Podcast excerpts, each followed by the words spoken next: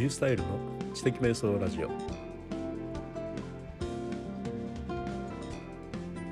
第8回目の今日はブログ運営会です。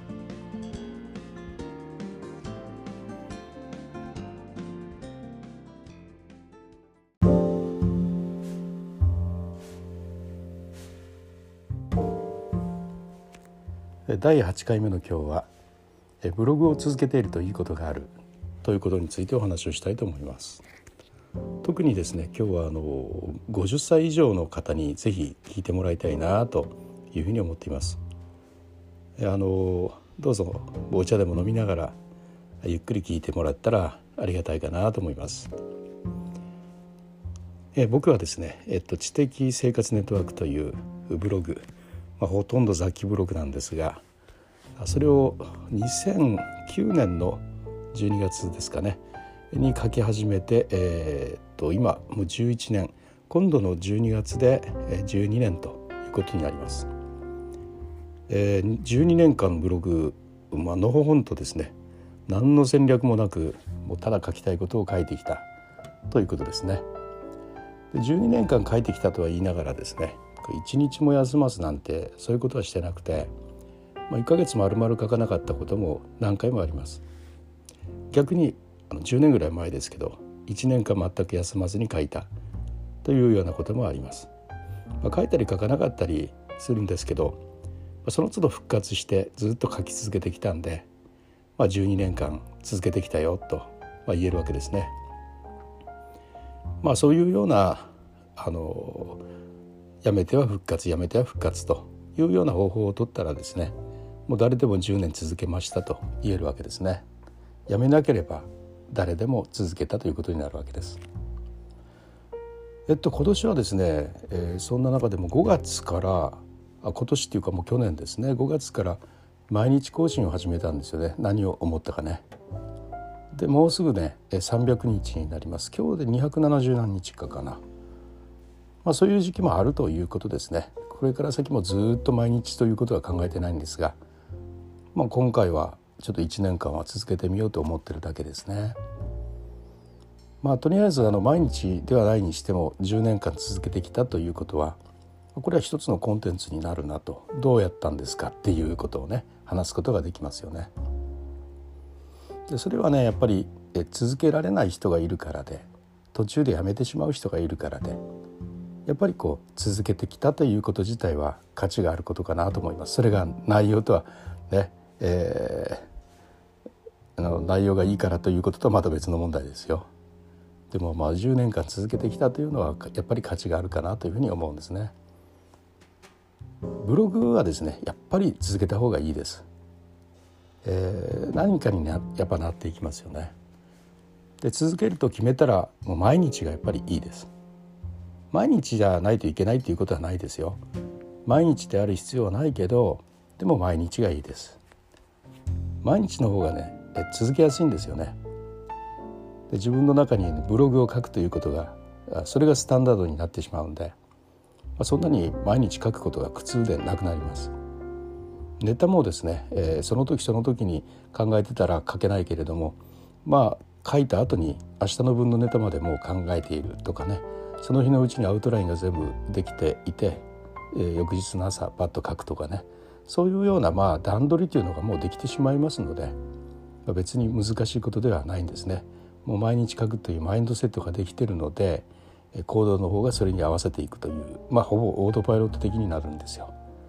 ですから毎日の方がいいんですね。考える必要がないと。で、えー、今日はどうしようかなとかね、えー、今日もブログの時間だな書こうかなとか書く前かなとか、まあ、考えるということはね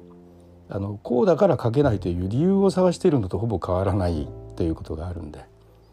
だからまああの今日は書こうか書かないかとかいうことを考えるより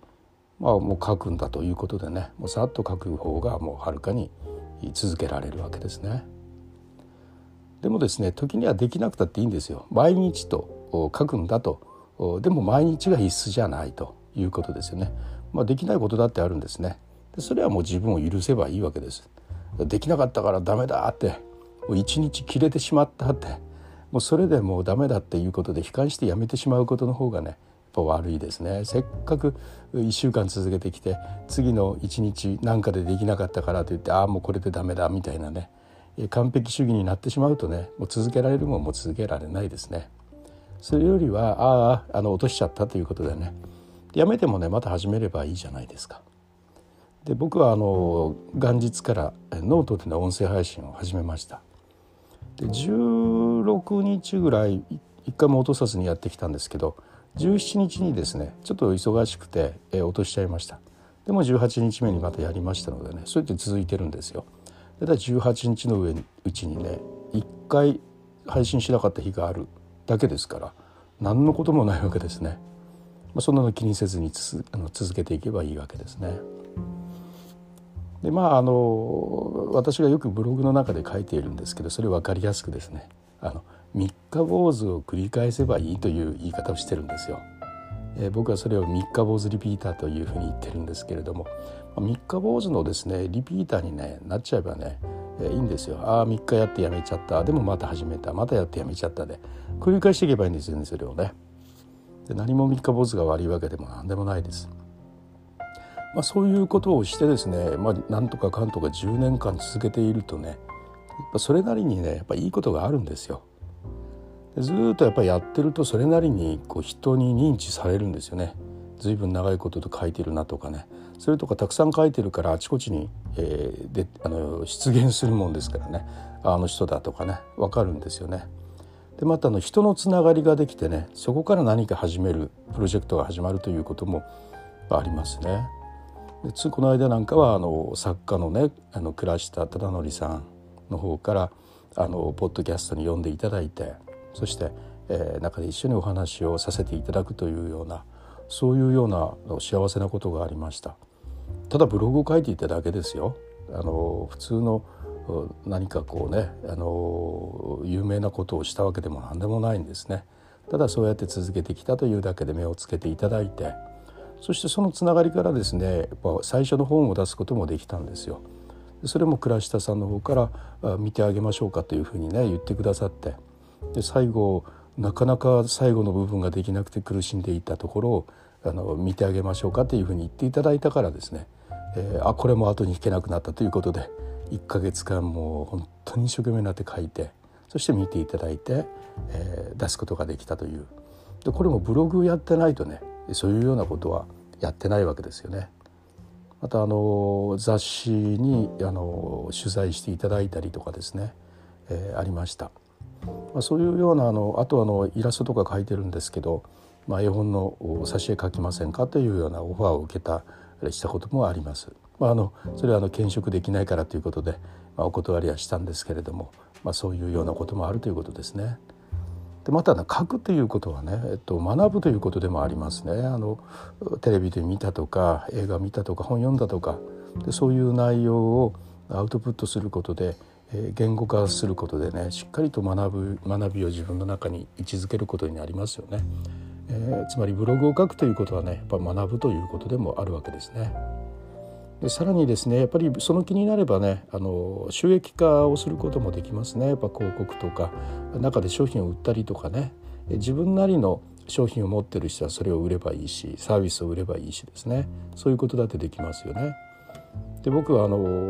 今コーチングのプロのコーチをしていますけれどもこれもあの定年退職後は仕事としてきちんとねやろうと思ってるんです。今はあの兼職できないからあの無料でさせていただいてるんですけれども、まあ、退職後はこれを有料化して行いますけれども、まあ、このブログがそれのあのプラットフォームになっていくはずですね。ですからブログというのはですねやりたいことのねプラットフォームになっていくという良さがやっぱあるんですね。それはずっと続けることによって、え、そういうようなことがやっぱ可能になっていくということでまやっぱりブログは続けるべきだなというふうに思ってるんです。で、これをですね、えー、私はその、まあ、ここまでの話はね皆さんそんなこと知ってるよという話なんですけれどもねこれをぜひ50代の人に聞いてほしいと最初に言ったんですけれども、まあ、あの想定してるのは50歳ぐらいで、まあ、これまでツイッターとかブログブログとかそんなことしたことないよというそういう人なんです。そういう人というのはねまだまだいっぱいおられるわけですね。で私はそういう人になぜ聞いてもらいたいかというと50になった途端にねブログを開設したしたらいいよっていうことをいろんな場でね、えー、おすすめしてるんです。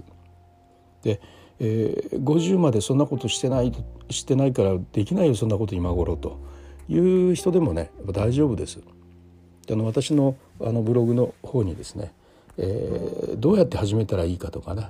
あとどんな記事書いたらいいかとかいうのをシリーズでね詳しく書いているのでそこのリンク等を載せておきますので是非そこを読んでいただければいいと思うんですがあの私もですねあのコーチングをする中で、えー、私のあの知り合いの人にね、えー、ブログ解説のコーチングをしたことがあるんですけれども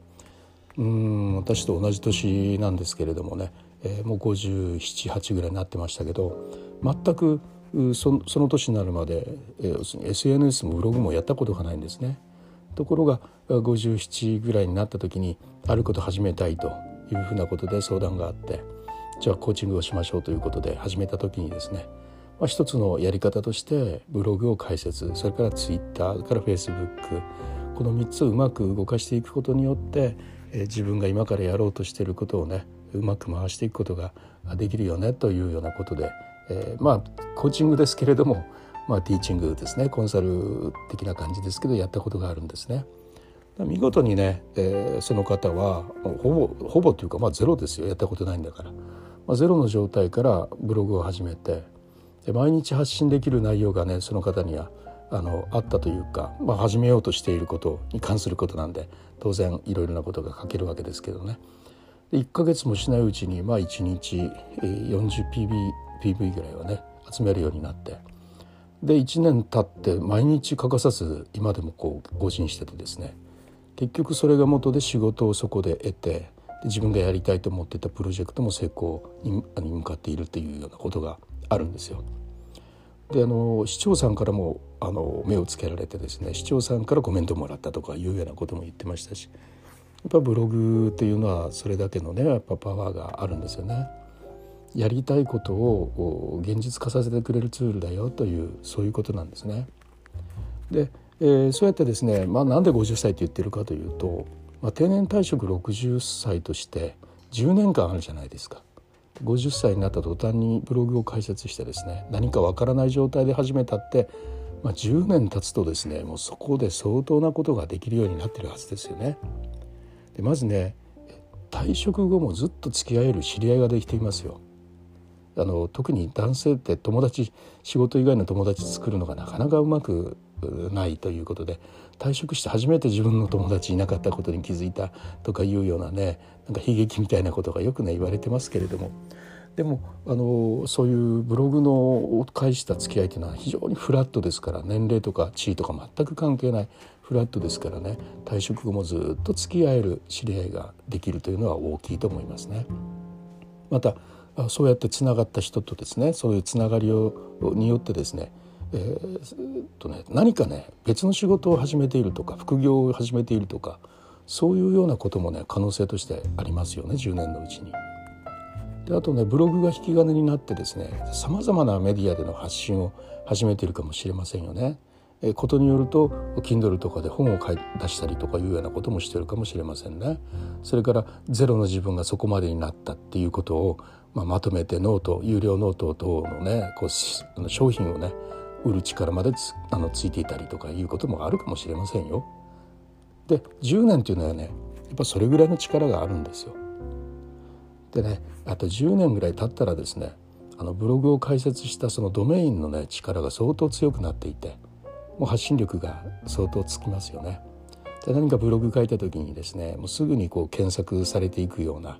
そういうような有利な状況にやっぱ立つっていうことで、まあ、そのドメイン自体に相当な価値が生まれていきます。ですからまあ先ほど言ったような商品だとか広告による収益化とかそういうことだって、可能になりますのでね定年退職後の生活とかあと収入とかねそういうのに不安がある人っていうのはね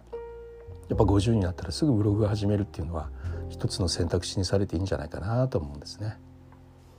なんかよく自分メディアを持つってよく言うんですけれども、まあ、退職こそね必要なことかもしれないなというふうに思っています。はい、今日はですねブログ運営の会ということで、まあ、ブログを続けているといいことがありますよということ特に50歳になったらねこれまでやったことがない人でもすぐにブログ始めたらいいよというそういうようなお話をしました。